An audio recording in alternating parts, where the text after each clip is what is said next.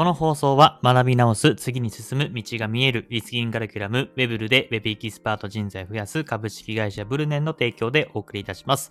ブルネンさんいつもありがとうございます。どうも、ヒロポンプです。本日もスタンド FM 毎日更新やっていきたいと思います。よろしくお願いします。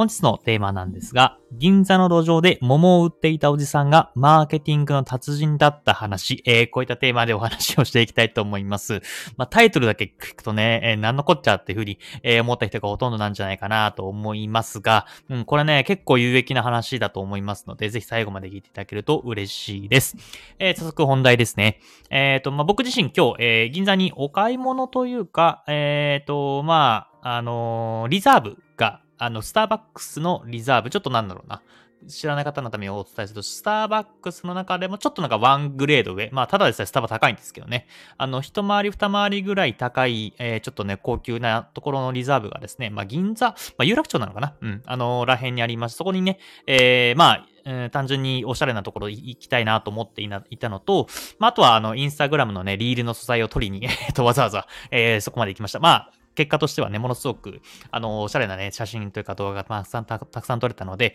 まあ、またら、うん、その動画を使った、素材を使ったリールは、まあ、多分来週か再来週ぐらいにね、えー公開する予定なので、お楽しみいただけ、お楽しみにいただければと思います。まあ、それはさておき、まあ、そんな感じでね、えーちょっとお買い物に行ってきまして、えーただ、ここの中でね、銀座の路上でね、あの、桃を売っていたおじさんがいたんですよ。もうめちゃめちゃね、目を引きましたね。あの、桃。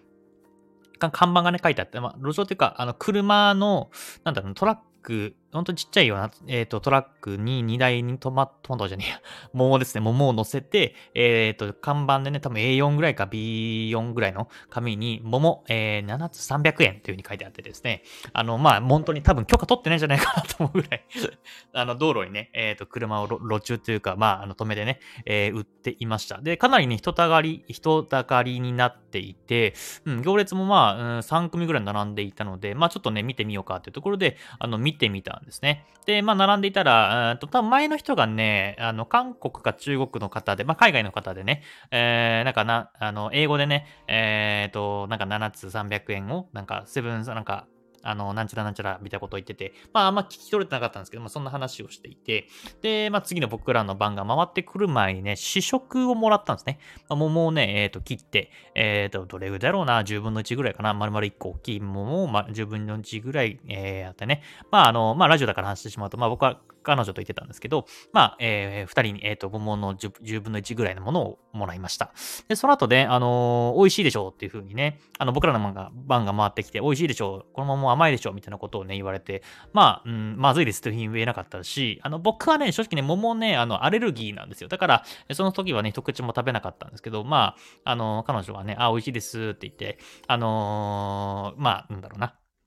感想を伝えて、で、まあ、あのね、ここがね、まあ、後でね、ちょっと全部詳しく解説するんですけど、今、まずは時系列の話をしています。で、その中で、えっ、と、美味しいでしょうっていうふうに言って、えーその後、あの看板でね、7つ300円って書いてあってたんですが、実際それちっちゃい桃なんですよね。あの本当にね、あの、僕、多分皆さんが予想してる桃よりも、うん一回り二回りぐらいちっちゃいような桃で、それが7つで300円。で、実際の、まあ、僕らが予想してるとか、多分皆さんがね、えー一般的に思い浮かべてる桃、うん、まあ、なんだろうな、拳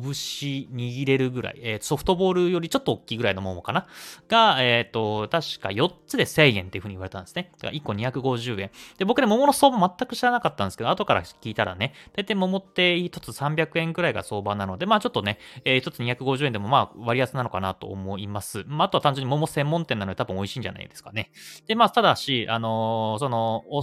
おっちゃんだったんですね。おじさんが、まあお姉さん可愛いからね、えー4つ1000円だけど、特別に5つ1000円でいいよ、みたいなことを、えー言ってきました。そうすると5つ1つあたり200円だから、まあ単純に、えースーパーとかと比べても割安だったので、まあそのままね、え彼女、あ、じゃあ買います、お願いしますって言って、あの、大きい桃の方を、えー5つ1000円で買いました。うん。っていうのはここまでの話なんですけど、これね、後からね、あの、冷静になって考えたら、めちゃめちゃマーケティングの奥が深いというか、うん、まあ、ただのおっちゃんだと思うんですけど、まあ、多分いろんなね、試行錯誤を、えー、やった上なのか、まあ、あとはもしかしたらマーケティングの本とかをね、たくさん読んでね、この売り方にたどり着いたのかわからないんですけども、まあ、5つ僕なりに、まあ、えー、ウェブマーケターとして僕もやらせていただいてるので、まあ、後々ね、振り返ってね、ここら辺すごかったなと思ったのが、えー、あったので、えー、っと、シェアさせていただければと思います。まず一つ目はね、まあ、単純にね、え、桃7つ300円っていう風に、え、打ち出してる、まあ、広告ですね。まあ、もしかしたら、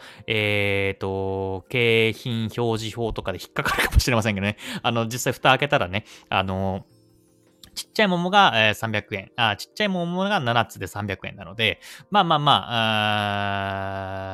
あなんだ、普通に僕らって桃ってね、聞いたらね、ソフトボールよりもちょっと大きいぐらいの桃を浮かべるじゃないですか。それが7つで300円だから、1個あたり40円、50円してないですもんね。40いくら ?40 円ちょっとぐらいの感覚なんで、それは安いというふうに飛びつきますよね。まあ、まずここはね、一つ目の、えポイント。まずは広告というか、えっ、と、なんだろうな、えー、まあ、広告か。広告のようで人の目を、引くっていうところがものすごく良かったなと思っています。で、二つ目は無料で実食、えー、あ無料で試食か、えー、するところもものすごくいいなと思っています。で、これ何かというと別にね、あの、無料の試食、こっちからお願いしたわけじゃなくて、まあ、無条件に渡してきたんですね。で、これはね、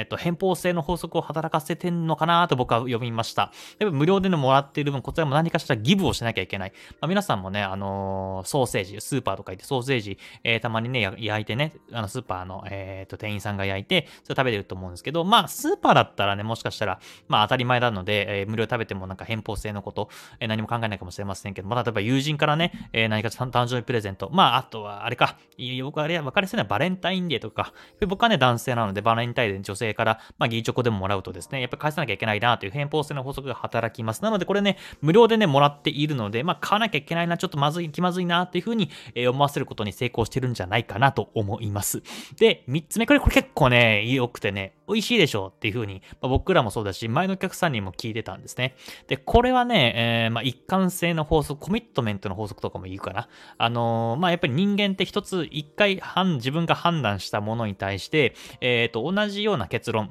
口返すことはなかなか難しいんですね。なので、まあ、え、店員さんじゃなくて、そのおっちゃんがですね、僕らに対して美味しいでしょうっていうふうに言ったところ、言ったときに、あ、美味しいです。まあ、まずいですって言えないので、まあ、美味しいですっていうふうに、まあ、口に出すことによって、まあ、自分自身がこのもう美味しいと判断したと。なので、じゃあ買いますよねで、これで買わなかったらね、えっ、ー、と、自分の中で違和感、美味しいのに買わないっていう、えー、違和感があるので、まあ、さっき自分自身が美味しいって言うんだったら、えー、買うという、まあ、一貫性の法則が働いて、えっ、と、まあ、買いやすさがアップするんじゃないかなと思いました。で、えっ、と、四つ目、まあ、これは分かりやすいかなと思うんですけど、うんと、四つで1000円を、え五つで1000円。まあ、これにすることによって、まあ、一番最初の金額から割安になってますよね。まあ、ただ無料キャンペーン中とか、え、2個買ったら1個無料みたいな、え、感じで、あのー、やっぱりここはね、マーケティングものすごくうまいなと思います。で、今回はね、えー、おっちゃんが、まあ、お姉さん綺麗だから4つ1000円だけど、特別に、えー、5つ1000円でいいよっていう風に、えー、言ってたんですけど、まあ、これは多分女性だけじゃなくてね、誰でもいけると思います。まあ、例えば男性だったら、あおお兄さんね、ちょっとかっこいいから、あのー、ノリ、かっこいいしノリいいから、えー、4つ1000円だけど、本当はね、4つ1000円だけど、あの、特別に5つ1000円でいいよみたいな感じで、多分全員に言ってるんだと思います うまいですよね。だから最初からね、5つ1000円、あまず、最初からね、7つで300円で、まあそこで、まあ、っていうような期待を持っていって、大きい桃が、えー、5つ、うん、1000円っていうところで、多分、ああ、じゃあいいですっていうふうにもしかしたら言う人も多いかもしれませんけども、うん、まあ7つで300円から、まあ4つで1000円になって、あ4つで1000円かっていうふうに、一貫ね、あの、角度というか、あのなんだろう、自分、その期待度を下げてから、えー、5つ1000円という風に上げることで、やっぱり買う判断を促してるんじゃないかなと思います。で、最後、うん、5つ目はですね、まあ、これもね、気づいた人多いと思うんですけど、銀座の路上でね、まあ、厳密には多分有楽町とかそこら辺なんですけど、まあ、ほぼ銀座あたり、まあ、東京駅の近くで売っていたところが良、えー、かったのかなと思いますね。まあ、あれが多分渋谷とか新宿とかだったら、まあ、街的に、うんと、街の文化的になんか路上で売ってるそうなやつありそうじゃないですか。ただ、やっぱりあそこら辺が銀座っていうところで、まあ、ハイブランドが立つ並ぶところに、まあ、本当にね、あの、アナログというか、えっ、ー、と、そういったうんと、お店というか、車を携えてやっているという、やっぱり外国人ね、観光客たくさんいましたので、そこら辺のよ、えー、と魅力というか、方々を引きつけて、まあ、えー、と行列を並ばさせて、もう僕の僕たちのような、まあ、日本人にも、えー、ターゲット、えー、売るという形で、まあ、本当にね、これ多分マーケティングのプロだな。まあ、もしかしたら経験か、えー、狙ってるかどうかわからないですけど、ものすごく良かったなと思ったのでシェアさせていただきました。えー、本日の話は以上です。ぜひ参考にしてみてください。